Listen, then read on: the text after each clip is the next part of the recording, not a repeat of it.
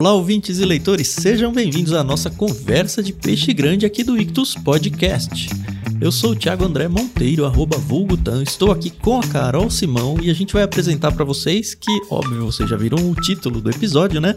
Mais um peixe grande que, olha, demorou pra gente conseguir alinhar as agendas aqui, mas eu tô tão feliz que finalmente deu certo, mas eu vou deixar a Carol apresentar ele, porque aí ela tem a oportunidade de dar o oizinho dela aí também primeiro. Tudo bem, Carol? Tudo bem? Oi, pessoal. Aqui é a Carol Simão. E sim, hoje a gente vai conversar. E olha, não é a primeira vez que o nome dele surge quando a gente fala, ah, fulano de tal indicou tal livro. Foi o Pedro Pamplona.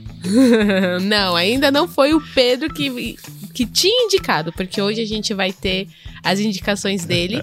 e queria muito agradecer, Pastor Pedro, Pedro Pamplona, por ter aceitado o nosso convite. É uma honra conversar com você, conversar sobre uma coisa que a gente gosta muito, né? Que é livros. E, enfim, eu tenho certeza aí que o bate-papo vai ser uma delícia. Quero começar agradecendo, Tiago e Carol, pelo convite. Né? Conseguimos ajustar nossas agendas e é um prazer estar aqui falando com vocês, com o pessoal do Ictus. Espero que seja um papo bem, bem proveitoso, edificante. Espero contribuir em alguma coisa indicar bons livros também né? Glória a Deus por esse momento. Talvez você ouvinte esteja no mundo da lua e nunca tenha ouvido falar do Pedro Pamplona, né? O que eu duvido muito, mas enfim. o Pedro, ele é um pastor batista lá de Fortaleza, né? Um sotaque gostoso de ouvir. Sim. Pastor da Igreja Batista Filadélfia. Para quem é lá da região, fica, acho que no final do programa ele vai dar os contatos e tudo, o endereço da igreja e tal. Uma oportunidade para você ir conhecer lá pessoalmente. Mas ele sempre tá nas redes aí, é, é twitteiro, né, Pedro? Sempre antenado nos assuntos teológicos e eu acho que principalmente, pelo menos pro nosso contexto aqui, na parte literária, né? Ele tá sempre envolvido em indicações, em algum curso, em alguma coisa que envolve aí o universo literário. Então, mais do que nunca faz sentido trazê-lo como um peixe grande, no sentido de que pra gente um peixe grande ele tem que ser um cristão sério, e isso a gente não tem nem dúvida, e tem que amar livros, né? Eu acho que é check nos dois aí, né? Espero Pedro? que sim. Mas concordo. Nessa altura é, do concordo, campeonato, né? concordo, né? Você ouvinte de longa data aí já sabe que a gente tem uma brincadeira entre os participantes onde a gente se desafia com palavras novas aí, palavras difíceis ou pouco usual e a gente vai desafiar, daqui a pouco a gente vai apresentar quais são as palavras e quem vai desafiar quem. Mas como é que funciona isso? Cada um de nós vai ter que falar essa palavra ao longo do episódio como se fosse uma palavra normal do nosso vocabulário. Obviamente, para ter graça, a gente não vai dar o significado para vocês ouvintes, mas como um benefício aí para vocês ouvintes, a gente usa qualquer uma dessas três palavras que forem apresentadas como código de cupom de desconto para que você adquira o seu plano no Clube Ictus. Esse código vale para qualquer um dos planos e ele tem validade até o final do mês de lançamento desse episódio. Então, se você assinar o plano Peixe Grande, dentro do mês de lançamento desse episódio, você vai pegar com certeza uma das indicações que o Pedro vai trazer pra gente aqui ao longo do programa. Dito isso, o Pedro escolheu a mim para desafiar com uma palavra. E qual é a palavra que você vai me desafiar, Pedro? Então, a palavra que, que eu lançarei desafio para Vossa Senhoria, Thiago, é hebdomadário. Hebdomadário. Para quem está interessado em escrever isso aí como um código de cupom, talvez você opte por uma das outras duas, né? Mas tem aí um B mudo no meio. Apesar da palavra ter acento, para o código de cupom a gente não usa nenhum acento, tá bom? Isso, e começa é. com H também. Hebdomadário. Palavra difícil, mas significado acho que é até tranquilo. Com isso, então, eu vou desafiar a Carol e a palavra vai ser encapelado. Encapelado. Beleza encapelado, já verifiquei aqui o significado, e eu fecho aí o trio desafiando o Pedro com a palavra fósmio. Fósmio, com EO no Nunca final. ouvi falar. Mas o significado não, não, é difícil, não... né? É. Pensei que já era natural do seu uso. Vai ser.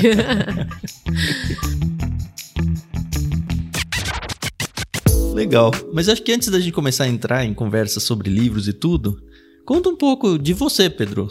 quem é Pedro Pamplona? Você já é cristão de berço? Você teve uma grande conversão em algum momento da sua vida? Como é que você se tornou o pastor Pedro e tudo mais? Eu costumo dizer que a minha história só é interessante porque é uma história sobre a graça de Deus. Mas eu não tenho muito coisas e reviravoltas da minha vida para contar. Nasci num lar cristão já. Na verdade, meus pais se converteram quando eu era bem novo, né? Então, cresci na igreja, no ambiente de igreja. Minha conversão foi ali por volta dos 10 anos de idade, quando eu resolvi entregar minha vida a Jesus. Lembro de um missionário pregando no culto e ele fez esse convite a quem gostaria de se render a Jesus e foi ali que eu tomei uma decisão sincera de me tornar verdadeiramente um cristão, de entender o que eu estava fazendo, assumir Senhor, né, como meu Jesus como meu Senhor e Salvador. E é um momento marcante assim, na minha vida. E a partir daí já vivi essa uhum. cultura de igreja, mas agora como crente, né?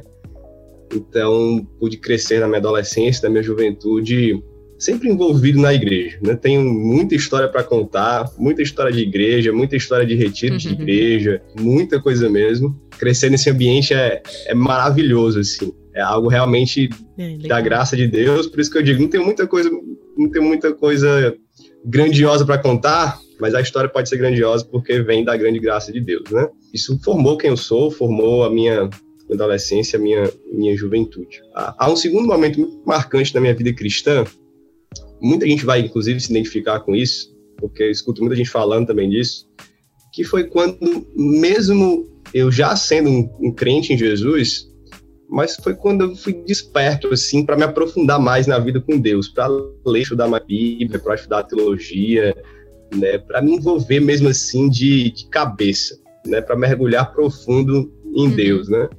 Que foi ali por volta dos 16 para 17 anos, quando eu conheci alguns pastores, alguns teólogos, conheci a teologia reformada e surgiu em mim um, um desejo muito grande de estudar a palavra, de estudar a teologia, de pregar e isso evoluiu para um desejo ali de ser pastor. Você tem pastores na família, não? Não, nenhum. E esse, esse desejo surgiu aí por volta dos 16, 17 anos. Lá para os 17, 18 anos, eu já tinha esse desejo forte no meu coração de ser pastor.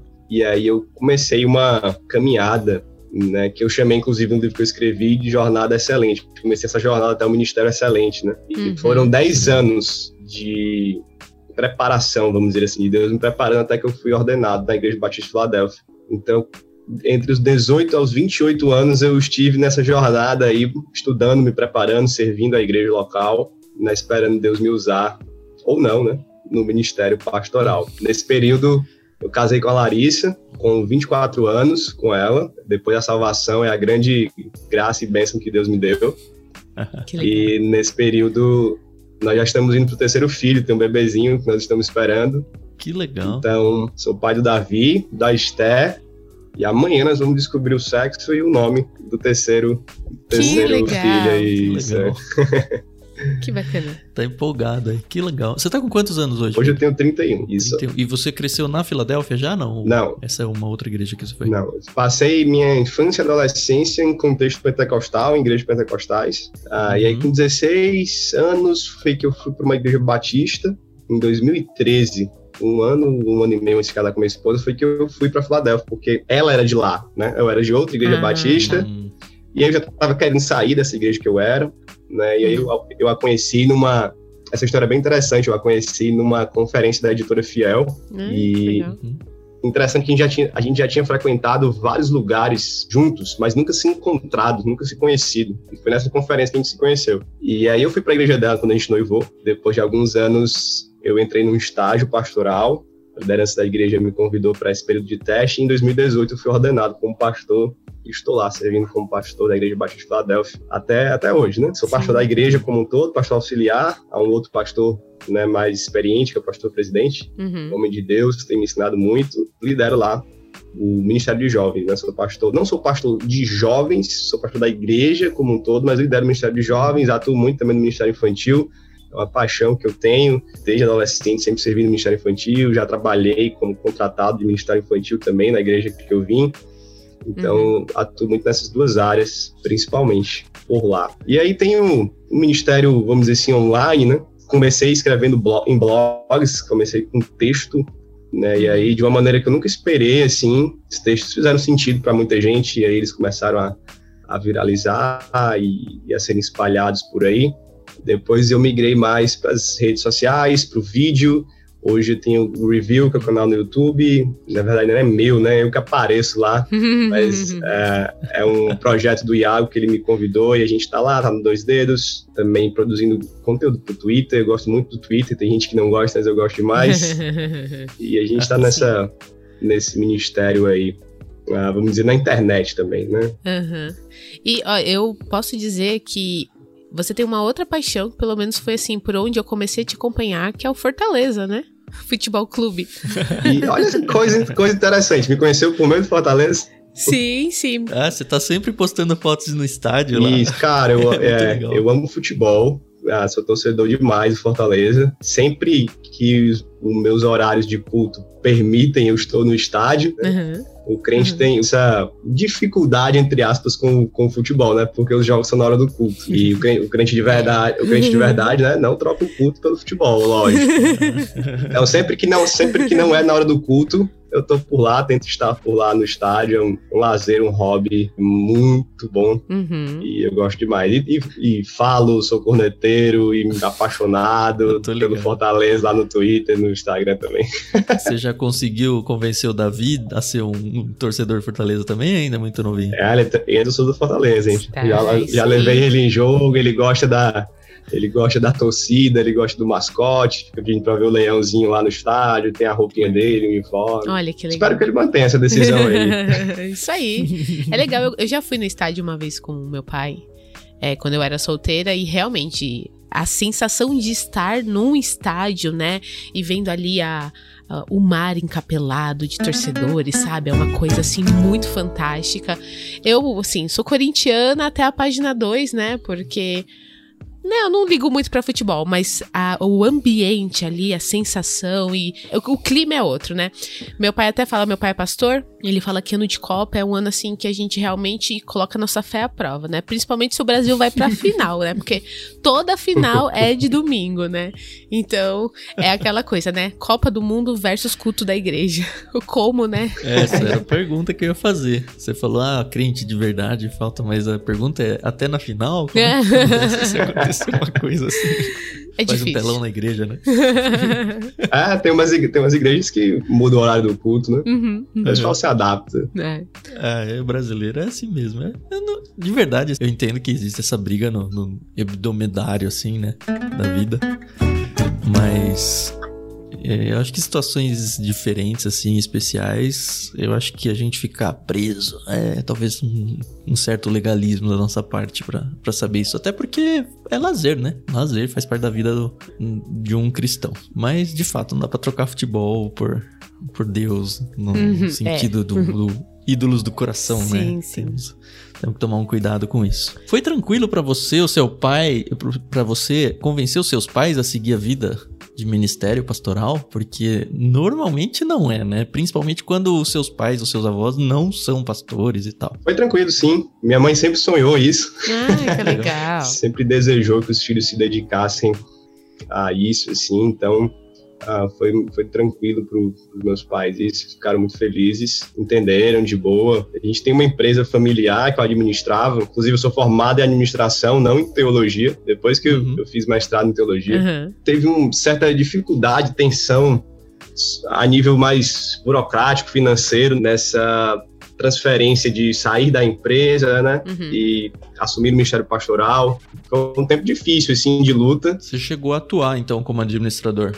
Sim, cheguei a atuar por, como administrador por, por, um bom tempo, né, antes de, antes de me dedicar integralmente à igreja. Até hoje eu ainda faço alguns trabalhos na área de publicidade, porque dentro da, uhum. da administração eu me especializei muito em marketing e publicidade. Uhum. Então eu, sou, eu trabalho hoje também como roteirista de publicidade, roteirista publicitário para vídeos institucionais e, e cinema e documentários. E de vez em quando trabalho trabalho com isso e mas minha área de atuação mesmo integral é como pastor e talvez um segundo emprego de professor de teologia. Opa, que legal. que legal. Essa vontade de escrever para blogs, depois redes sociais, é, você acabou de falar que é roteirista, então a gente sabe que realmente quem gosta dessa profissão tem que escrever. Foi daí que surgiu a ideia para escrever a Jornada Excelente? Como é que foi essa coisa do autor, do escritor? Então, nessa época que eu comecei a estudar, eu descobri que eu tinha muita facilidade de escrever. Olha que legal. Né? Quando eu converso com as pessoas, as pessoas dizem assim: ah, mas se eu tiver que escrever uma redação, por exemplo, numa prova do colégio, ou escrever aula na faculdade, eu passo horas pensando e horas para escrever um texto de 20, 30 linhas, e é muito difícil para mim, o papel não sai do branco, e eu nunca, eu nunca passei por isso. Eu sempre tive a ideia vem na minha cabeça e eu escrevo, uhum. né? Então, eu sempre tive essa facilidade, agilidade também de escrever. Não, não me considero um grande escritor, longe disso, nem alguém muito criativo, mas uma certa facilidade com isso. Uhum. Né? Então, passei muito tempo escrevendo muito, né? principalmente quando não tinha os afazeres aí profissionais e de família. Uhum. E gostei muito disso, uma, era uma experiência muito boa. Sempre tive problema com, com português e até hoje tenho, mas conseguia escrever de forma prazerosa e de colocar as minhas ideias no papel, digamos, de forma mais rápida assim do que o normal. Né? Então isso me ajudou muito, né? Me ajudou tanto a estudar quanto a escrever em blogs, preparar conteúdos da aula. Uhum. A minha própria profissão que eu tenho hoje, que eu falei como, como roteirista, como copywriter, as pessoas me passam assim o briefing e aí eu escrevo e tenho facilidade de escrever rápido. Isso me ajuda muito também. Então eu sempre tive esse gosto e sempre foi um objetivo assim, ah, um dia eu quero escrever um livro. Um dia eu quero escrever livros, né? Não só um, mas que eu tiver a oportunidade de escrever, né? Livros de teologia, livros de ficção, né? E estou nesse ah, caminho você gosta de escrever histórias também, então? Quero. Gosto, Legal. gosto de ler, tenho algumas ideias e, e quero escrever também histórias, né? Esse tema da Jornada Excelente foi um tema que eu comecei a escrever sem nenhuma, sem nenhum contrato com editora nenhuma, sem nenhuma procura de editora nenhuma, escrever, comecei a escrever por escrever, por achar o tema importante. Uhum. Depois de tantos jovens me procurarem, pedir conselhos, perguntarem como foi a minha jornada, né, a minha ida até o Ministério Pastoral, ah, de conversar com vários jovens com esse desejo, vários seminaristas, e ver que as dúvidas, os anseios, os medos, as incertezas, os desafios são muito parecidos. É uma jornada muito parecida que eu comparo com a jornada do herói, hum, né? Legal. E todo mundo passa pelas mesmas coisas praticamente. Eu disse, olha, isso daria um bom livro. Não conheço nenhum livro parecido com isso no Brasil, pelo menos. Vou escrever. E aí escrevi e num, um dia numa conferência um editor de uma editora perguntou se tinha alguma coisa escrita e eu disse, ó, oh, tô terminando de escrever um livro sobre isso e tal. E ele, ah, vamos publicar então. Ah, que legal. E deu certo, né? Uhum. E é um livro que eu tenho um carinho muito grande, assim, por ser o primeiro, por ser um conteúdo que para mim é inédito. Há um outro livro da editora Fiel chamado Eu Sou Chamado, uhum. do Dave Harvey, que ele parece um pouco, mas ele lida só com o chamado. O meu, eu lido com o chamado, inclusive uso muito esse livro do Dave Harvey, mas eu fui mesmo para a jornada, o que fazer, como estudar, como se preparar, como servir, enfim, vários pontos. Eu não conheço nenhum outro livro assim, então eu tenho esse carinho muito grande por ser um conteúdo assim, pelo menos que eu conheço único e muitos feedbacks positivos demais que eu recebi desse livro de seminaristas, de jovens, né, agradecendo. Então, é um conteúdo que, que eu gosto muito e e é um livro que eu tenho muito carinho por ele. Tá publicado por onde, Pedro? É publicado pela editora Peregrino. É, então, eu, ah. entrei no site deles, está esgotado, né, esse livro. A edição física. Ah, eu sabia. É, a edição física, sim. É.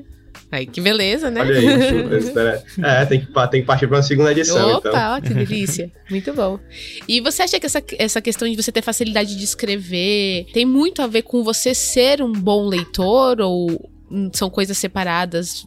Ah, você não tinha o hábito de ler e depois que você começou a escrever, que você começou a ler, como é que foi assim? O Pedro leitor agora? Eu me descobri com facilidade de escrever antes de ser um leitor mais assíduo, vamos colocar assim. Uhum. Uhum. Mas a minha escrita melhorou muito, totalmente diferente para melhor depois que eu passei a ler mais. Uhum. Isso é inegável. Uhum. Então eu sempre tive essa facilidade de pensar e colocar no papel aquilo que eu pensei, uhum. mas com a leitura, e sendo um leitor assim voraz, vamos dizer, né, o meu modo de escrever mudou muito e as minhas e a facilidade aumentou mais ainda. Então, tanto em ideias, vocabulário, quanto a forma de escrever também mudou bastante. E a leitura, só o fato de ler, isso ajuda demais, né? Principalmente se você quer, você quer escrever um livro, por exemplo, uh, um livro de teologia, quando você lê muitos livros de teologia, você entende a forma, a cadência que os autores usam, né? Palavras, inclusive, uhum. como eles concluem um capítulo, como eles iniciam um capítulo. Isso te ajuda demais. Se você vai escrever um livro sem nunca ter lido muito, você vai escrever. Gente, você vai precisar de um, a pessoa te orientando o tempo todo. Mesma coisa com histórias. É impossível, eu acho impossível alguém escrever uma boa história sem ser um leitor voraz de histórias. Uhum. Você pegar esses grandes escritores, você vai ver a J.K. Rowling ela com certeza tem as influências dela. Ela Sim. leu muitas histórias, uhum. né? Se você pegar né, qualquer outro autor, ele vai dizer, olha, eu li, todos vão dizer, todos vão dizer quase a mesma coisa. Uhum. Eu li Tolkien, eu li muito Tolkien, uhum. né? E, então me inspirei nele, me inspirei em outras pessoas. Os autores de hoje, você vai lá, ah, eu li Tolkien, eu li Lewis, eu li Al Rowling, eu li o Frank Herbert, eu li o Patrick Rothfuss, Stephen King, uhum. né? Então eles vão dizer vários. Então, né, você ser um leitor de grandes autores te dá a possibilidade de escrever também de alguma forma né, legal. Sim, sim. Então, com certeza, isso mudou muito na minha vida também. E para pregar, para escrever sermão, né, e para pregar. A literatura ajuda demais nisso. A forma como você escreve, a forma como você organiza suas ideias para preparar o sermão, a forma que você tem para ilustrar coisas que a literatura te oferece de, de, possibilidades. Então, até isso mudou, uhum. mudou muito. Ai, né? Então, a leitura se transformou muita coisa na minha vida. Inclusive também no modo de falar. Isso mudou muito, assim. Né? Eu lembro que na faculdade eu tinha uma facilidade também em falar diante das pessoas, mesmo sendo tímido, uhum. mas o conteúdo literário me ajudava muito a saber como dizer, o que dizer, palavras usar, como organizar minhas ideias para poder falar também. Uhum. Então, a, a, leitura ajuda, inclusive, na oratória.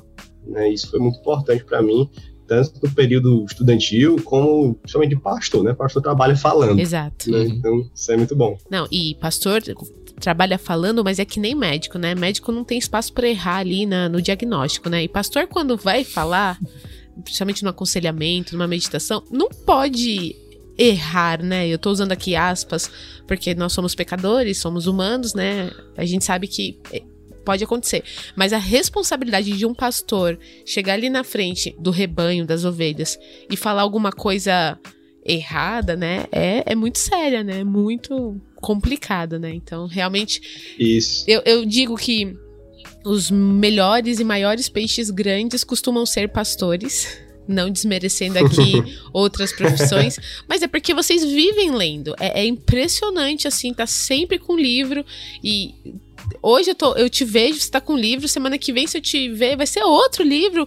E sabe, já, nesse inteirinho já foi dois, três livros. É, é assim, é, é uma vida de estudos eterna, né? O que, para quem gosta, é maravilhoso, né? Isso, Quando é. mais ou menos é. começou a sua jornada de leitor, ou Pedro? Nessa época dos 17 anos por aí, esse interesse por teologia, esse interesse pela pregação a teologia me fez um apaixonado pela leitura. Eu não era antes uhum. disso, né? Eu não, não era um, um estudante que lê muito, né? Não era um adolescente leitor, né? Tanto que eu só fui ler ficção e essas grandes histórias depois de velho já, né?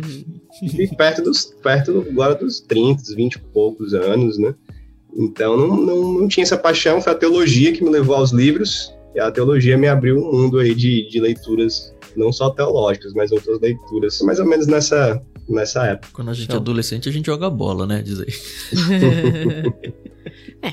Não à toa ele é fã, né, de futebol. Exato. É, bola eu joguei demais na adolescência.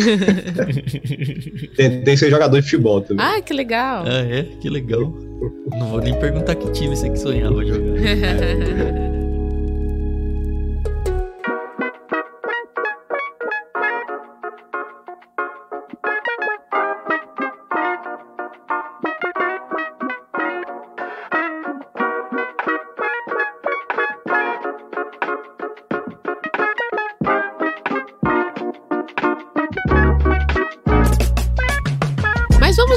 acho que a gente chegou naquele ponto em que todos anseiam, né? Que são as indicações dos livros, né? Do nosso peixe grande.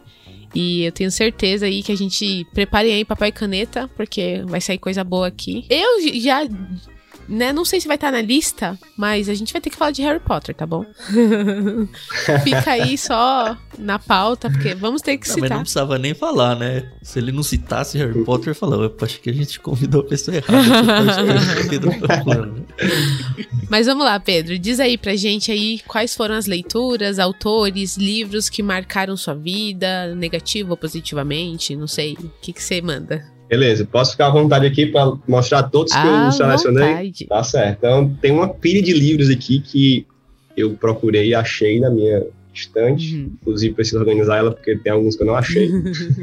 eu vou começar com o livro que mais mudou a minha vida, Uhum. certo? Que mais impactou, tanto em nível de conteúdo, quanto em nível do que ele abriu para mim de possibilidades. Foi um livro que eu conheci exatamente nessa época, aí dos 16 para 17, talvez 18 anos, que foi esse livro aqui do John Piper, ok? chamado Em Busca de Deus, Uhum. que ele era publicado antigamente como Teologia da Alegria. Hum. E esse livro aqui, eu conheci o John Piper, gostei dos vídeos dele, das pregações dele, e aí me, me disseram que esse livro aqui é o principal livro da vida dele, e realmente é.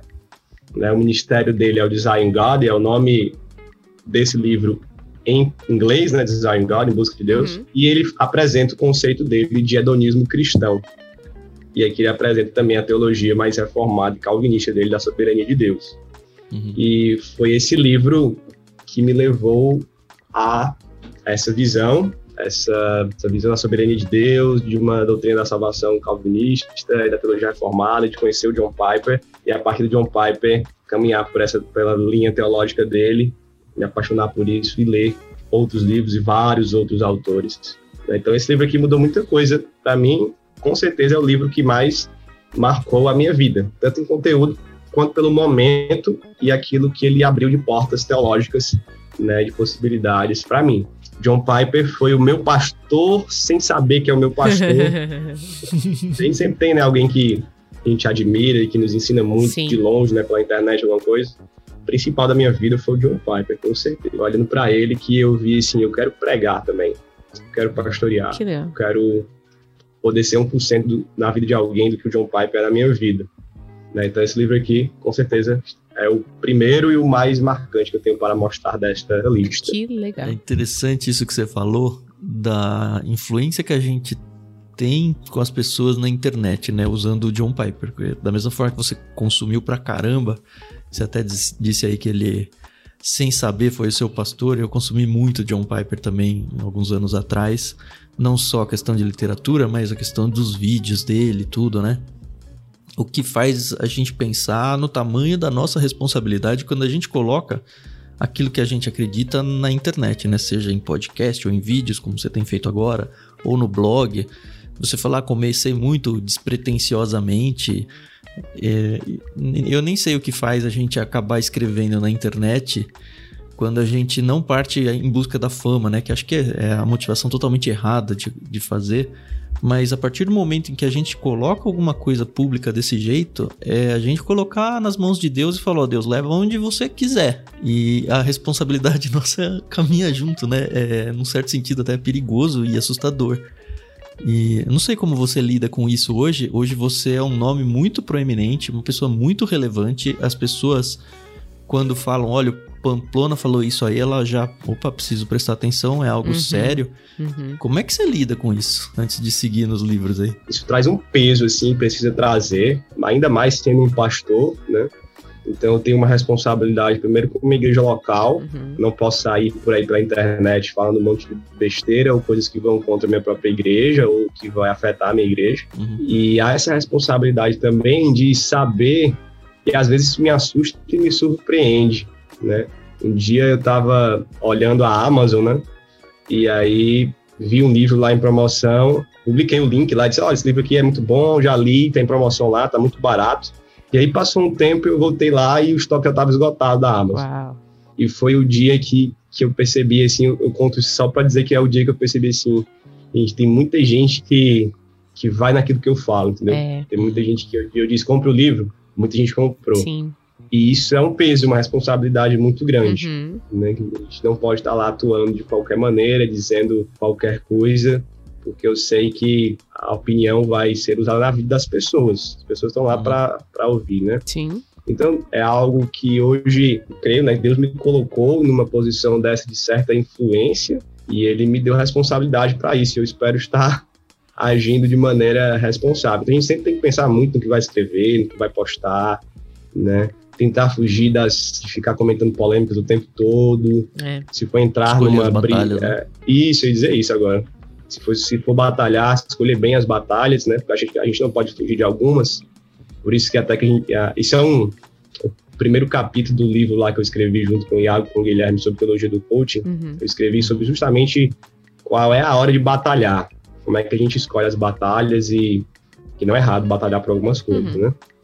Então, é, mas é preciso muito cuidado. Sim. Então, tem uma responsabilidade, tem um peso, tem um cuidado. Às vezes eu coloco uma coisa lá e, e alguém diz, isso aí não foi legal, e aí eu vou analisar que não foi. Então, eu tenho que apagar. Não mais, porque muita gente já viu e tem que pedir desculpa ou tem que corrigir. E a gente vai aprendendo. É isso aí. Aí, né? É. Ah, é. É, o, eu sempre digo que o Twitter é ruim, ruim, para quem faz dele um lugar ruim. Sim. Né? E para mim, o meu conteúdo é de boa lá e as respostas que eu recebo, a maioria são de boa total, por isso que eu gosto lá, não vivo não vivo em treta nem em guerra com ninguém por lá, então o Twitter para mim é tranquilo. Eu sei que às vezes a gente recebe umas, umas lapadas né, injustas, Do nada, né? mas é a vida, né? É. Quem, quem se colocou nessa posição tem que aguentar é. algumas coisas também. Faz parte. queria só fazer um parênteses, Carol. Hum. É, falar com o ouvinte mesmo porque a gente está gerando aqui conteúdo tanto no Ictus Podcast quanto no Leitura Bíblica Comentada, que se você não conhece, é ouvinte aqui, a gente tem um outro podcast onde a gente lê um capítulo da Bíblia toda semana com vocês e conversa sobre eles. E a gente sempre fala por lá, eu acho que é uma deixa boa pra gente falar aqui também, para que vocês orem por nós, não nós do Ictus, mas nós geradores de conteúdo cristão, e aí eu tô colocando para você também a responsabilidade de orar pelo Pedro, por qualquer pessoa aí que você admira na internet, porque as pessoas elas são muito prontas para jogar pedra, para dizer que discorda, para isso, para aquilo. Mas vocês todos têm que entender que qualquer um de nós é falho. Qualquer um de nós acorda de mau humor de vez em quando. Uhum. Qualquer um de nós não tem todas as informações e às vezes comete a bobagem de comentar sem, sem ter pensado 100% no assunto. Enfim, nós somos falhos como qualquer pessoa. E pelo fato da gente estar tá numa posição onde a gente se coloca na vitrine, né? E de uma certa forma representando Deus, representando a mensagem dele, levando a mensagem dele, entendam que o tamanho da responsabilidade nossa é grande e que a gente precisa de um suporte espiritual da parte de todos vocês que gostam de tudo que qualquer um desses geradores de opinião cristão aí promove na internet. Então sempre lembre de nas suas orações orar por nós, para que Deus nos proteja, para que Deus nos dê sabedoria para, como a gente falou aqui, escolher as batalhas certas, para que nos momentos em que a gente estiver mal, a gente ter a humildade e a calma de ficar quieto às vezes, sabe? aproveita a presença do próprio Pedro para que você separe um tempo essa semana mesmo para orar pelo Pedro mesmo e por todas as pessoas aí que você segue. Amém. É isso aí. Se você gosta de algum produtor de conteúdo, ore por ele aí na internet. Uhum, sim. Posso continuar aqui com... Por favor. Beleza. Para completar o combo aqui do John Piper, eu vou mostrar esse outro livro aqui dele, que é o Pense. Esse livro também mudou muito a minha mentalidade. Eu vim de um contexto onde às vezes estudar, pensar, buscar a intelectualidade era mal visto. Aquele texto da letra mata, mas o espírito vivifica, uhum. era muito mal utilizado, né, mal interpretado. Uhum. E aí, ler esse livro aqui do Piper, ele me levou a entender o uso da mente na vida cristã. Isso foi transformador para mim também. Há um outro livro do John Stott muito famoso, né, que eu creio também a pensar. Uhum. E, mas esse do Piper aqui me, me marcou muito, assim, é um livro bem, bem completo, assim, sobre uma crítica à anti-intelectualidade cristã da igreja evangélica, e ele mostrando como, como você pensa para a glória de Deus, como você pode ser intelectual para a glória de Deus. Então esse livro aqui também é sensacional. Sim. Então é Pense a Vida da Mente e o Amor de Deus, do John Piper. Dois livros agora de áreas mais ministeriais que me marcaram muito. Primeiro, esse aqui do Martin Lloyd Jones, Pregação e Pregadores. Esse foi o primeiro livro de pregação que eu li na vida. E é, até hoje é o livro sobre pregação mais marcante que eu já li na minha vida. Eu já li vários. Assim, muito direto. Para mim, tem a melhor definição do que é pregação, que ele diz é a lógica pegando fogo, é a teologia em chamas, é o raciocínio eloquente. E, e ele vai falar tanto da pregação quanto do pregador. Como deve ser uma pregação, como deve agir o pregador. Lloyd Jones, ele participou ali de um chamado avivamento no país de Gales, e o pessoal diz que ele foi o último dos puritanos, uhum. né? Ele era nosso tempo aqui do século XX e foi um pregador que muitos dizem excepcional. Então esse esse livro aqui dele me marcou demais uma pregação assim expositiva, uma visão mais reformada da pregação também. Uhum. Mas não só, mas não só da teologia reformada, né? Qualquer pessoa que lê esse livro aqui, que é ser um pregador, vai ser muito abençoado pelo Lloyd Jones. Uhum. Tem até umas coisinhas dele que eu nem concordo, assim, detalhes, uhum. mas é um livraço sobre pregação. Outro que mudou muito a minha visão sobre a igreja é o Nove Marcas de uma Igreja Saudável, do Mark ah, Sim. Então, esse livro aqui é um clássico total, sim. né? Eu tenho até essa versão aqui, que é a versão antiga, né, já tem uma versão mais nova, mas quando eu li esse livro, eu também né, caiu a ficha do que uma igreja deve caminhar, no mínimo nessas marcas aqui. Claro que a gente pode pensar em mais marcas, claro que a gente adapta essas marcas para nossa igreja no sentido de vivê-las na realidade brasileira e não americana como a igreja dele, mas essas marcas aqui são indispensáveis e são marcas que a gente deve olhar e dizer, será que minha igreja tem essas marcas? Será que eu, eu como pastor, cultivo essas marcas? Ou se eu vou escolher uma nova igreja, ela tem essas marcas aqui? Então, esse livro aqui é um marco, realmente, uh, no evangelicalismo, tanto norte-americano quanto brasileiro. É um livro que mudou muito assim, a minha visão sobre a igreja e a minha igreja aqui se baseia muito nesse livro, no Ministério Nove Marcos do Mark Dever, excelente também, transformadora. Que legal, sensacional. Quem me acompanha nas redes sociais sabe que a minha doutrina preferida é sobre a Trindade. E se você escutou isso, talvez se você conhece um pouco sobre a Trindade, você já sabe qual livro que eu vou citar, certo? Que é este aqui de Agostinho, a Trindade. Esse livro também uhum. foi um grande marco. Aí, talvez seja o livro mais histórico que eu vou citar hoje. Né? Não foi o primeiro sobre a Trindade que eu li, mas quando eu li a Trindade Agostinho, eu vi a seriedade, a profundidade, a beleza da escrita de Agostinho sobre esse tema. E isso me marcou muito. Como um teólogo lá do quinto século, do início do quinto século, quando ele escreveu a Trindade, ele conseguiu uh, formular bem essa doutrina, defender bem essa doutrina, me fazer apaixonado ainda mais por essa doutrina, porque tem horas aqui que o Agostinho está praticamente orando, escrevendo sobre a Trindade. Uhum. Então tem uma beleza envolvida nesse livro e você sai daqui entendendo muito sobre a Trindade e amando, né? Que legal. Ficando maravilhado com a Trindade. Apesar dele ser meio fósmio nas últimas páginas aqui, nos últimos capítulos, mas é um livraço. É um livro. A paixão que ele escreve é similar à paixão que ele apresenta no Confissões, porque no Confissões ele derruba o coração dele lá, né? Confissões é assim o tempo todo, né? Uhum. Porque são as confissões dele, é. né? Sim. Ah, mas aqui tem trechos que se parecem, sim. Ele uhum. tem esse tipo de... Os autores daquela época tinham esse tipo de escrita, né? E o Agostinho tinha sim. muito. Mas aqui ele tá, às vezes ele tá... Às vezes ele escreve como quem estivesse falando com a própria trindade, né? Chama Minha Trindade. E é muito legal, muito bacana né? Principalmente pra quem é começo, é leigo e não e estuda teologia, é pesado ler a Trindade, apesar da fosmicidade aí do final? Cara, é o seguinte, você vai ter uma primeira parte do livro que é tranquilo. Tranquilo assim, né? Não, não é um livro pro iniciante do iniciante, uhum. Mas, uhum. mas é de boa ler. Mas quando ele começa lá para metade, mais perto do final, ele vai fazer as analogias da Trindade, ele vai comparar a Trindade com a mente humana, com o amor. Uhum. E aí é a parte mais filosófica, menos teológica, mais filosófica. Uhum. E aí começa a se complicar um pouquinho, né? Uhum. Mas é um livro que eu, se você quer estudar a doutrina da Trindade, recomendo aí. A gente tem em português, tem essa benção aí, tem em português. Então, é um livro super Legal. indicado. Uh, outro livro que me marcou muito, vou citar dois. Uh, o, primeiro, o primeiro eu não achei aqui, que na minha estante, mas tem aqui em algum lugar. Que é A Cruz de Cristo, de John Stott. Uhum. Esse livro também é um clássico.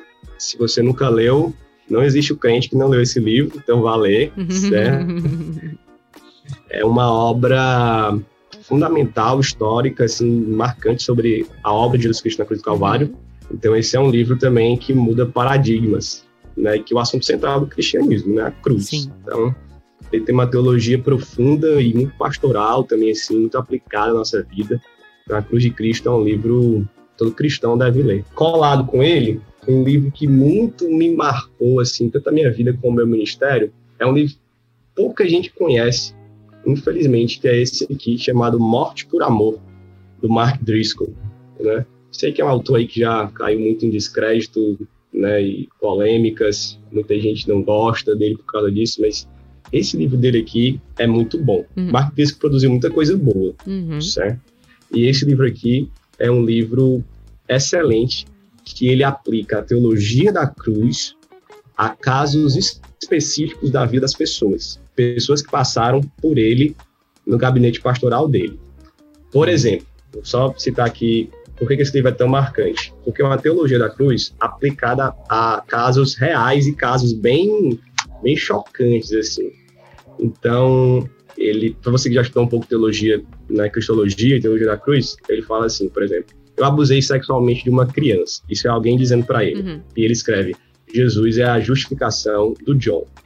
Meu pai costumava me espancar. Isso é outro testemunho.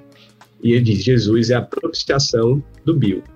E aí tem um caso de uma mulher estuprada e ele vai aplicar a expiação Uau. à vida dessa mulher, né? Tem o caso de um homem que, se eu não me engano, ele é pedófilo e ele tem certeza que ele vai para o inferno, não tem perdão mais para ele, e ele diz Jesus é o resgate dele né? E tem um aqui que está atormentado por demônios, ele diz, olha, Jesus é o Cristo Victor da Kate. Então, ele vai aplicando esses conceitos teológicos da cruz e conceitos da teologia histórica, da obra da cruz, à vida das pessoas. E, gente, isso aqui me marcou demais. É um livraço, um livro muito bom, né? Que eu não sei se você encontra mais, mas eu tenho isso aqui para mim uma relíquia da minha uhum. estante. Que legal. É um livro Nossa. que se a gente não mandar, vale a pena procurar num sebo ou qualquer coisa Sim, assim. Sim, é, exatamente. É porque essa, a, a, editora, a, só para explicar, a editora, essa editora não existe mais ah. a tempo de colheita. Eu acho, né, que ela não, é, ela não existe mais. Então, esse livro aqui é muito bonito, inclusive, mas é difícil de Qual achar. Qual é a editora? É Tempo de Colheita.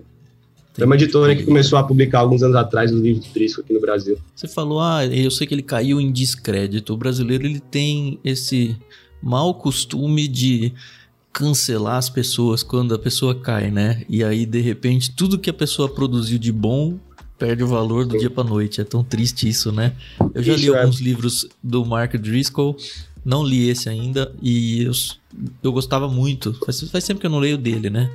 Mas não tira nenhum mérito de todos os livros muito bons que eu li dele só pelo Sim. que aconteceu na vida particular dele, né? É, o Driscoll ele tem livros e pregações excelentes, né? Uhum. Inclusive ele foi um pastor muito influente nos Estados Unidos pelo lado positivo. Uhum. Sim. E aí andou errando aí na vida ministerial dele, né? E ele, ele tá hoje, né, pastoreando outra igreja, plantou uma outra igreja, mas aqui no Brasil pegou muito mal, assim, tudo isso. Lá nos Estados Unidos também, né, lógico. Uhum. Mas ainda tem esse livro, para mim, é uma preciosidade dele você encontrar em algum lugar, é o Morte por Amor, Cartas da Cruz, do Mark Driscoll. E outro que eu tô aqui com ele para mostrar, eu tô mostrando os livros, nem se vai aparecer, mas tô mostrando para vocês, né? Uhum. Não, Sim. tá ótimo. é esse aqui, Coisas da Terra, que tem um prefácio do John Piper, é do Joe Rigney, esse é um autor que eu gosto demais. Uhum. E esse livro aqui, ele fala sobre como você aproveitar as coisas da criação né, para a glória de Deus. Né? Uhum. É um livro que vai aplicar o hedonismo cristão do John Piper à nossa utilização das coisas criadas, dos prazeres da vida, dos lazeres da vida, das coisas da vida. Então, é um livro que tem uma perspectiva trinitária excelente e que vai tratar de como nós como nós usamos o mundo para a glória de Deus. Então, ele fala muito de lazer, de esportes, entretenimento, todas essas coisas assim. É um livro que foge do legalismo totalmente Olha. e apresenta uma visão bíblica excelente, excelente sobre como desfrutar das obras de Deus, desfrutando de Deus, né? Então isso é uma e ele fala muito de Agostinho aqui, muito, muito. Tem tem muito John Piper nesse livro, tem muito Agostinho, tem muita Trindade, tem muita teologia. Então é um livro uh, muito bom. Ele cita uma frase de Agostinho aqui, que eu abro inclusive na, em cima da página, que é muito boa. Hum. Pouco te ama aquele que ao mesmo tempo ama outra criatura sem amá-la por tua causa. É a ideia de que se a gente amar alguma coisa desse mundo, a gente ama por causa de Deus, porque é Ele que criou. Então, é um livro muito bom. E eu vou passar agora para as ficções. Opa, Certo. aí sim, aí sim. Já pensou se separei- ela fala agora? E são esses os livros, Carol? É o Harry Potter. é, eu já falei eu, tá poder- eu poder- eu- é, eu poderia falar demais, mas eu vou citar três. Eu acho que quem me segue também sabe quais são essas três, certo? Primeira ficção que eu li na minha vida e que me marcou muito e que até hoje constantemente volto a elas são as Crônicas de Nárnia, certo? Esse, Hum, eu tenho, esse, é eu tenho essa edição né? especial aqui, ó, que é a antiga especial. Lindana, né? Então é. E eu tenho lido com os meus filhos, o Leão, Feiticeiro e Guarda-Roupa. Ai, que É. legal. Essa é a minha preferida junto com o Cavalo e seu Menino. São as duas minhas duas E é preferidas. pouquíssimo falado, né? O Uhum. Cavalo e seu menino. É uma história muito legal, né? Exatamente. É. Pouquíssimo falado. Inclusive, eu tenho pregação em cima da Bíblia e do Cavalo e seu Menino. Vou pregar isso daqui a duas semanas lá na igreja. Que legal. né? Eu acabei de pregar num retiro de jovens que eu fui agora sobre isso, sobre soberania de Deus, e essa é uma história muito sobre a soberania e a providência de Deus. Então essas essas crônicas me marcaram muito assim também. A primeira ficção que eu li, como eu falei, foi meu contato assim com essas histórias, com as histórias do C.S. Lewis. Uhum. A primeira ficção que fora os livros paradidáticos do colégio, vamos dizer assim. Sim, sim. Sim. É, mas já E começou bem, né? Porque C.S. Lewis, né? É. É maravilhoso. Exatamente. É ruim começar com a régua muito alta, Lewis, assim.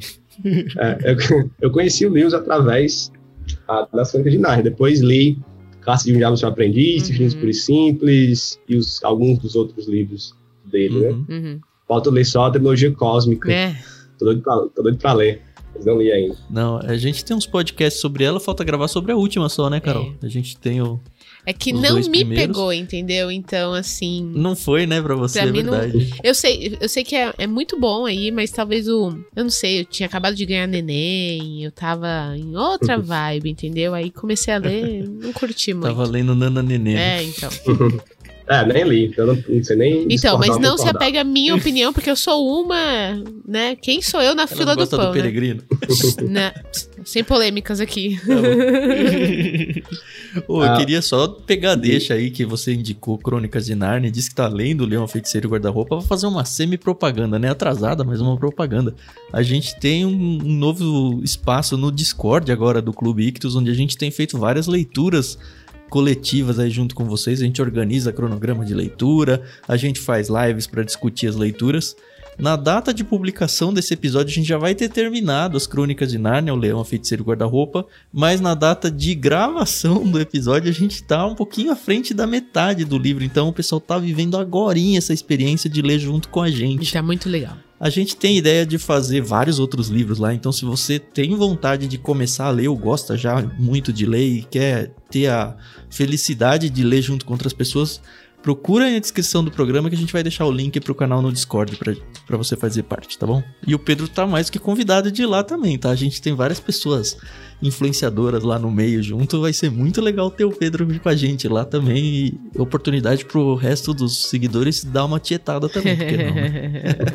Olha aí, legal. Esse dia eu apareço mesmo lá. É, a segunda que eu vou mostrar, ficção, é O Senhor dos Anéis. ah, Eu tenho, Ah. eu tenho, é, eu tenho essa edição aqui, ó, histórica, ah, nossa. antigona também, que é linda demais. Um cara me vendeu esses três livros aqui por 60 reais. Nossa. E eu falei assim, esse cara tá louco. Mas se ele tá louco e vendendo, se ele tá louco e vendendo, eu vou comprar. Exatamente. E, é, Primeiro eu compro, depois eu falo que ele era louco. é. Na época, eu achava cada um por 100 reais, 120 reais. O cara me vendeu os três por 60, eu comprei na hora. Isso aí, não pode É, que legal. desperdiçar a Então, oportunidade. É. Senhor dos Anéis, mesmo eu tendo assistido os três filmes já várias vezes, em versão estendida, e eu assisto o Senhor dos Anéis várias vezes, Uhum. várias. Um dia desse eu estava assistindo de novo, e daqui a pouco eu vou assistir de novo. Mas mesmo tendo assistido já várias vezes, que pra mim é a melhor adaptação que o cinema já fez de uma ficção, quando eu li pela primeira vez Senhor dos Anéis, foi uma experiência incrível. Tem, tem algumas coisas bem diferentes do, do filme. Você já né? tinha assistido o filme, não? Já, eu tava dizendo aqui, né? Já assisti várias vezes. E mesmo não, assistindo. quando você leu a primeira Ah, vez, sim, você já, tinha assistido, já, já tinha assistido várias vezes. E Sim. foi uma experiência muito boa. Muito boa mesmo. Ah, Senti um pouco, mas não aquele. Ah, tem muita parte que é chata, que é carregada demais, detal- detalhista demais. Talvez alguém passe por essa experiência, mas pra mim não foi tanto assim. Pra mim só, só lembro de uma Uhum. parte que foi assim. e que logo passou e que depois tudo era excelente. Ai, que legal. Então, é uma. Eu tenho essa edição, eu tenho a nova edição também, que eu ganhei da HarperCollins, que, é, que eu uso como decoração. É tão bonito que Tem até, né? pra Aquela decorar, caixinha, que né? é, é pra decorar o escritório. Sim, sim. Daqui a pouco eu vou ler essa nova edição, eu vou ler de novo.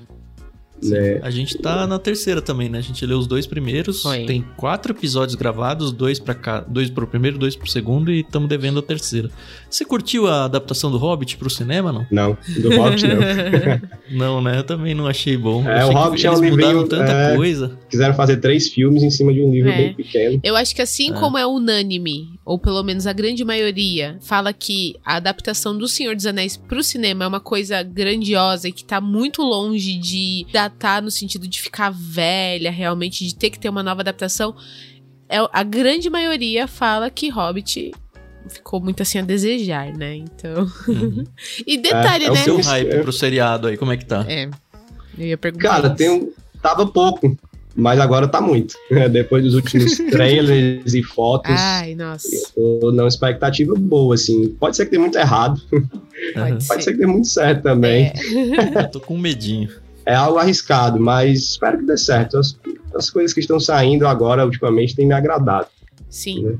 Eu não sou daquele, daquele tipo de leitor muito purista, assim, sabe? Aham. Uhum. Por exemplo, eu acho que o Peter Jackson acertou demais em ter tirado Tom Bombadil da história. Não precisava disso no filme, né? Tem gente que reclama, não podia ter tirado, e como é que tirou? É, eu acho É, que ti- tinha que ter. Eu não vi a versão estendida, ele não tá nem na estendida? Eu acho que não, que eu me lembro, tá, não. não, não tá. O final é bem diferente, né? Sim, sim. E, assim, no sentido de tem mais coisa no livro que não aparece no filme. Uhum. Mas eu achei de boa Mas também, não vai assim. falar, não vai contar porque eu tô lendo É, livro. lógico, Falta né? o terceiro ainda. É, pois é, tu vai, tu vai se surpreender porque é muita coisa boa. Tu vai achar legal no, no livro, que não apareceu no filme, talvez porque não dá tempo, né? Senão ficaria muito longo. É, então. Mas eu não sou esse tipo de purista, sabe? Então, se fizer bem feito. Assim, só não gosto quando muda tudo, né? É. Quando muda. mu- Sim. Por exemplo, o que a Apple fez com Fundação do Asimov foi terrível. Desgraçaram. Ali foi uma das piores adaptações que eu já vi na minha vida. Uhum. Eu não sei se vocês já leram ou assistiram, mas para quem é fã de Fundação, e eu sou muito, eu gosto muito desse livro do Asimov, é, é horrível. Posso indicar ele aqui também? A fundação? Pode, pode É, indicar. é, são sete, né? É, Tem vários livros, mas a trilogia, mesmo que é são os originais, assim, são só a trilogia. Os originais que eu digo que foram os Uhum. primeiros escritos, né? E ficaram super Sim. famosos. Uhum. O último que eu vou falar é esse daí que você já falaram, né? Que é Harry Potter. Então, Harry Potter, vou fazer uma afirmação aqui, certo? Foi a leitura mais agradável que eu já fiz na minha vida. que legal. Uau. Que legal. uma das mais marcantes. Uhum. A Rowling conseguiu escrever uma história incrível, incrível, com um mundo incrível e de uma forma agradável de ler Harry Potter. Uhum. Eu lembro, eu, eu li a Pedra Filosofal em um dia Nossa. Né? e li A Câmara Secreta em um dia e meio, quase dois, da segunda vez que eu li Harry Potter, né? Porque é muito bom. Uhum. Eu lembro que da primeira vez que eu li Harry Potter, eu me programei para ler um por mês e eu tinha que eu ia comprando, né, um de cada vez, um de cada mês, coisa de quem tem que comprar fralda também, né, Ah, sim, é. é.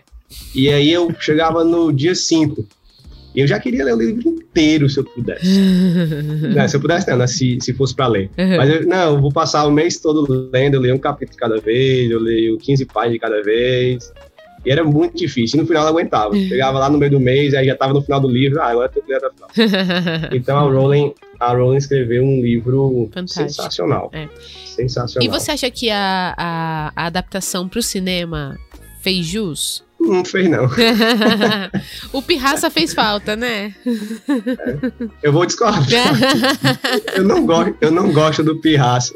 Essa é outra adaptação que eu acho que ficou bem nos filmes, Sem assim, não ele, né? Quando eu li a primeira vez, eu falei, nossa, ele realmente ele foi importante. Pelo menos no primeiro livro, ele foi importante. Eu senti falta dele no, no primeiro filme. Mas Uhum, depois que eles deram sequência, eu falei, ah, beleza, vida que segue. E ele começou a ficar meio enjoado também. Ele já era, né? Mas pra Uhum. mim. Eu preciso dar uma Hum. chance nova pra Harry Potter. Tenho que uns 5. Entre 5 e 10 anos que eu peguei a pedra filosofal. E, tipo, tava na casa da minha sogra, sabe? Nem era meu, né? E nem tinha em casa nada. Eu falei, ah, todo mundo fala esse Harry Potter aí, deixa eu ler, né? Eu li, sei lá, umas 20 páginas. Eu falei, nossa, cara, é muito infantil. muito... Mas depois, com o tempo, eu entendi que ele começa infantil de propósito. Enfim, ele tá relatando uma criança. 11 anos. E que os leitores foram crescendo junto com Sim, o livro, sim. né? Isso eu acho que é um poder que a Rowling acertou, assim, Sim, é. na Isso, é, isso foi muito bom. Por isso que marcou a vida de muita gente, né? As pessoas foram crescendo É. junto com o Harry Potter. Aí a gente foi pra é, Disney, conheceu os filmes e meu filho mais velho ganhou a coleção. Ela tá lá em casa esperando. Em algum momento eu vou criar coragem de novo pra ir pra isso. A Adriana do Irmãos.com, ela é desesperada pro Harry Potter. Ela né? ficou, né? Eu acho que se algum dia a gente for gravar sobre isso, dá pra fazer uma dobradinha Adriana e Pedro, né? Já pensou, Opa, Pedro? que legal. Você Seria topa bom. uma coisa assim? Eu tô escrevendo um livro sobre Harry Potter também, que me marcou tanto olha que, que eu tô escrevendo aí. Espero que Mas você seja já tá com a publicado. editora certa ou tá naquele esquema de esperar alguém achar você de novo? Eu tenho uma Aham. editora que tá namorando com o projeto, mas não tem nada Ah, certo ainda. Aham, aham. Mas é um livro que eu tô já mais da metade escrito e já chorei escrevendo. Estranho o próprio autor falar disso, né? Mas é um conteúdo muito bom. que legal, é isso bom. Não, eu não acho estranho, não. Eu já É. chorei escrevendo E eu tô- também. eu tô falando sobre o amor em Harry Potter nesse livro, né? Uhum. Vou fazer uma afirmação ousada aqui de novo. Depois da Bíblia, o livro que mais me falou sobre conceito bíblico verdadeiro de amor foi Harry Potter. Olha que Por isso que eu legal. decidi, por isso que eu decidi assim, escrever livro sobre de ele. Saí muito impactado mesmo, assim. O último livro é incrível, gente.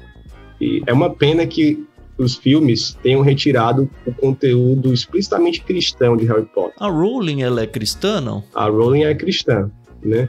É, não uma crente como nós, né? Uhum. Mas, Mas ela, ela é, tem as mas ela é bases, né?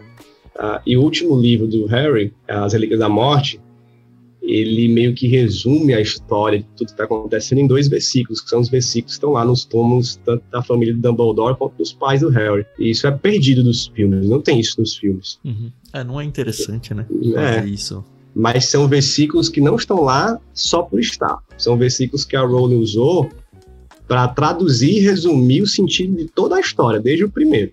Né? Então a gente vai ler lá né, que aonde está né, o teu tesouro está o teu coração, Aham. onde está o teu coração está o teu tesouro, né? É. E o último inimigo a ser derrotado é a morte. Então tem esses dois versículos lá que fazem total sentido dentro da história e os, os filmes perderam isso, né? E os filmes perderam para mim também um pouco dessa essência que a Rowling quer passar sobre o amor, sobre o amor sacrificial e tal. Eles mostram, mas eles deixam de se aprofundar assim um pouco nisso. O livro ele é mais profundo. E o pessoal quando eu comecei a ler Harry Potter, né? Quando eu postei assim, tô lendo a Pedra Filosofal. Aí todo mundo, 100% das mensagens eram ah, eu sei que é mais infantil no começo, talvez você não goste muito. Já era o pessoal tentando defender, sabe? Uhum. Mas, gente, eu, eu, a seguir. eu gostei desde a primeira página da Pedra Filosofal. Ai, Eu que É estranho isso, porque a. Nárnia, ela é infantil, mas ela me pegou, não sei porquê. Hum, Assim, infantil que eu digo, o, o estilo e a- sim, é, é a pra contação criança. da história, a evolução da história, ela não é como o Hobbit ou o Senhor dos Anéis, sabe? Ela é muito mais infanto-juvenil do que o Senhor dos Anéis, por exemplo. Só que lá me, me fisgou e no Harry Potter não. São sete livros do Harry Potter, é Sim. isso? Você percebeu, Pedro, que em três ficções você indicou 17 livros? aqui? Isso se você contar que o Senhor dos Anéis são só três, porque na verdade são seis, né? É verdade. Aí pode ser 20 já. Olha aí, então. Mas eu sabia que as indicações iam ser excelentes. E, É, né? de verdade, o, o nome Pedro Pamplona já surgiu aqui várias vezes. Vocês têm que chamar ele, vocês têm que conversar sobre Harry Potter com ele. E assim, o tempo é curtíssimo para um monte de coisa que a gente quer fazer, né? Mas só o fato de você ter aceitado o convite, ter indicado Harry Potter, pronto, a gente já riscou da lista, tá, pessoal? Não nos cobrem mais. Posso citar mais uma? Claro. Ou mais. Opa, Só com pra, ah, quero boas ficções. Leia Duna. Duna é excelente, certo? Duna. Não é uma leitura O tão Iamarino fácil. ama Duna. É, a não gosta. Eu achei o filme muito ruim, viu? O filme é ruim, porque o Amarino achou bom Eu o filme. gostei. Mas eu achei tão chata a história. Eu achei Eu o falei, filme maravilhoso. eu Eu o livro, também, nossa, maravilhoso. Eu achei o, o filme maravilhoso, mas eu concordo que o filme é muito feito pra quem já leu o livro. É, sim, Ele não tá te preocupado em explicar as coisas. exatamente. É, eu fiquei Com- muito com perdido isso no eu filme. concordo, Muito, muito. Mas, pelo menos pra quem leu, eu achei excelente. Sim. Maravilhoso mesmo. Assim. Então, que Duna também é, uma bom. série de uma cacetada de livros aí, né? É, tem São vários. duas trilogias, não é uma coisa assim? Eu nem sei quantos são agora, mas são vários. Tem muitos. Porque o Frank Herbert morreu e o filho dele continua escrevendo. Tem muitos livros. Mas eu só gostei. Eu, eu li o segundo, não gostei, eu só gostei mesmo do primeiro. Uhum. Não foi nem pro terceiro, não, porque eu não gostei do segundo. Mas o primeiro Ah, é uma primeiro, obra, é uma a obra de arte mesmo, assim, da ficção científica. É o livro de ficção científica mais vendido da história. Best-seller histórico, então vale a pena ler. Ah, legal. E eu já citei a Fundação aqui, a Fundação é, é muito bom. E eu vou finalizar com um, que é um livro que eu gostei demais, que pouca gente sabe que esse livro existe, mas é o Jurassic Park, que é um livro, antes de ser filme. E que é um livro excelente, muito bom mesmo. Ah, que legal. E que tem muita coisa diferente do filme, então mesmo quem já assistiu o filme 100 vezes como eu, Uhum. vai ler o livro e vai achar a história muito boa. Então, se você não sabe que existe, existe. É um livro muito bom. Leia, leia Jurassic Park.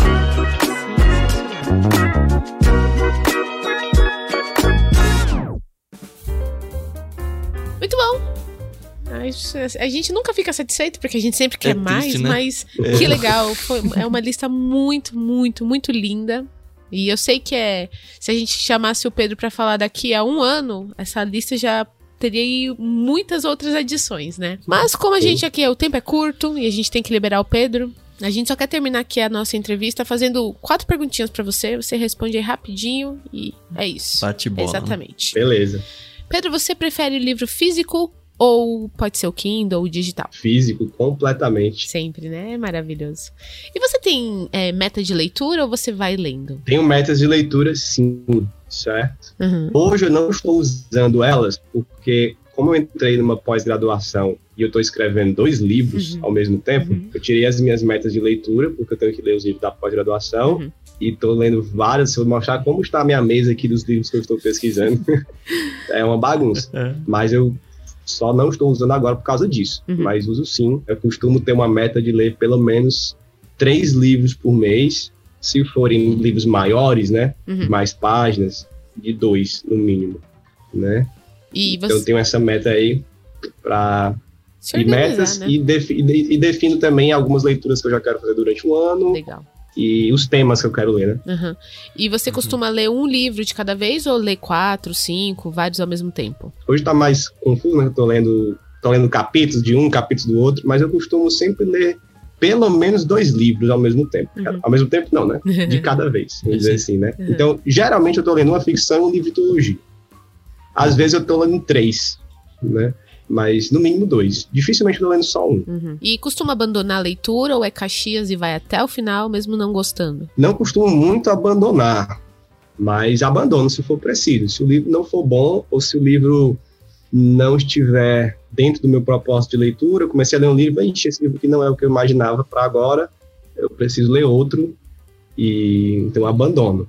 Mas não é muito comum não, geralmente eu faço um trabalho de escolher os livros e escolho Uhum. né, de alguns critérios e aí não abandono muito assim as leituras, mas acho normal abandonar. Se você tiver motivo para abandonar, abandone, volte Quanto que- depois ou não volte. Né? Quanto que você precisa ler do livro pra, pra se convencer de que não, não vou porque ele não é bom? Rapaz, isso é muito relativo, muito relativo. Tem livros que eu abandono logo no começo assim, e talvez nem, nem seja ruim.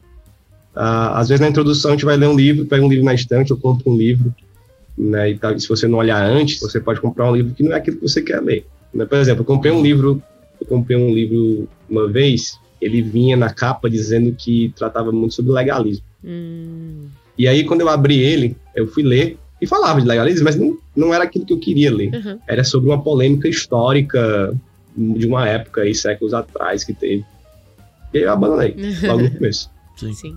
Então vai muito disso, ou, ou porque é ruim, ou porque está ensinando coisa ruim, ou porque não é do meu propósito de leitura. Eu defino, olha, eu vou ler livros desse tema e que falem dessa forma aqui. Uhum. Se o livro não é assim, então não vale a pena continuar. Mas eu sempre recomendo que as pessoas estudem o livro antes de comprar, Uhum. né? Uhum. Olhem a introdução, o índice, a capa. Tem muito vídeo meu falando como fazer isso aí no YouTube. Exatamente, é o trabalho da curadoria, né? Então eu acho que é muito Exatamente, importante, exatamente. porque quando você confia na opinião de uma pessoa, quando você acredita naquilo que a pessoa ela tá ali pregando, né? Eu acho que isso facilita muito a nossa vida. Por isso, pessoal, que as indicações do Pedro são ótimas indicações para você começar isso. e gostar de ler. A gente queria muito agradecer, Pedro, de verdade. É, foi um prazer conversar com você. Olha, quem sabe uma outra oportunidade a gente conversa mais. Porque realmente é, eu tenho muita coisa para falar com você sobre Harry Potter, agora Senhor dos Anéis, a minha querida Elwin, que eu acho tão injustiçada, enfim. Mas queria muito agradecer de verdade pelo tempo, pra, por poder separar aí na sua agenda para conversar com a gente. E agora é o momento de você fazer aí o seu jabazinho, falar das suas redes sociais. Isso e encerrar aí. Beleza, beleza.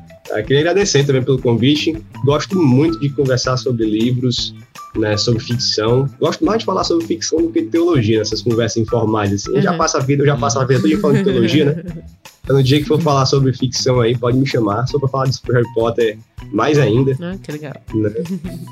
e fico feliz aí com o convite. Foi um prazer. Foi uma conversa muito boa, passou rápido o tempo. Sim. Obrigado mesmo. Imagina. Pessoal aí que quiser me encontrar, meu arroba, tanto no Instagram quanto no Twitter, é Pedro M de Maria, C de casa e P de pato. Pedro MCP.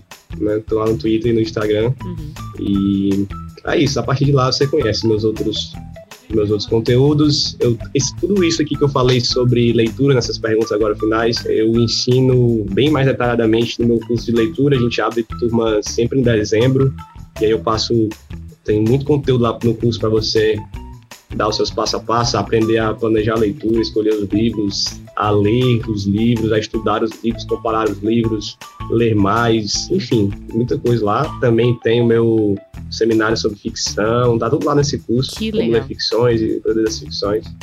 Você abre vagas uma vez por ano, é isso? É, a gente abre as inscrições uma vez por ano, sempre em dezembro. Porque a ideia é que as pessoas passem um ano fazendo esse curso uhum. e um ano com a minha eu vou nem dizer tutoria, mas com a minha ajuda, tá? A gente fica no grupo lá ajudando as pessoas, Sim. indicando, acompanhando. Sensacional. E, a, gente... e a, galera tem acesso direto a você mesmo. É, né? Vídeo aula gravada. Não, o curso é gravado. A gente tem algumas lives, uhum. né? E aí é ao vivo. Não. E tem um grupo lá também que eu fico lá interagindo com o pessoal né? Todo dia, Show. praticamente. Tem alguém aqui mandando alguma coisa. Você pode me procurar no YouTube também. Tem muito conteúdo sobre. No canal do Review tem muito conteúdo sobre livros, sobre como ler melhor, como ler teologia. Uhum. Tem muita coisa lá. Tem, no meu Instagram tem os conteúdos, tem um destaque lá só sobre Harry Potter. Uhum. Os meus textos lá sobre Harry Potter. E em breve vai sair esse livro aí. E quando sair, todo mundo compra. Isso aí, isso aí, vamos esgotar, né? É. E você tem quais livros publicados hoje? Eu tenho A Jornada Excelente, outro que eu escrevi com o Iago e com o Guilherme Nunes, que é o Você é o Ponto Fraco de Deus e Outras Mentiras da Teologia do Coaching. Uau! Que é outro livro publicado.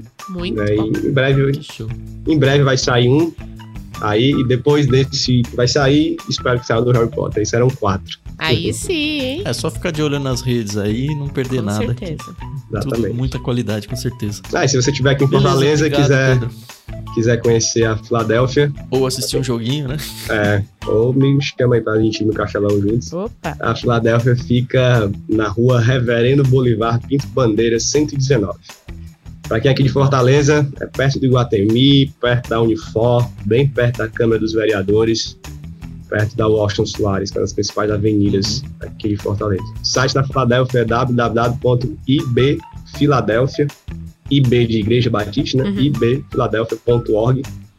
E no Instagram é ib.filadélfia. Tá bom, muito obrigado, Pedro. Obrigado, senhores ouvintes, por ficar com a gente. Não esqueça, a gente tem um canal no Telegram, a gente tem um canal novo aí no Discord para você participar com a gente. A gente tem o Clube Ictus, tem tudo aí em ictus.com.br, tem na descrição do programa, todas as formas que você pode ajudar a gente, sendo um apoiador também do Ictus. A gente precisa bastante da sua ajuda. Se você gosta do nosso conteúdo, se envolva com a gente financeiramente também.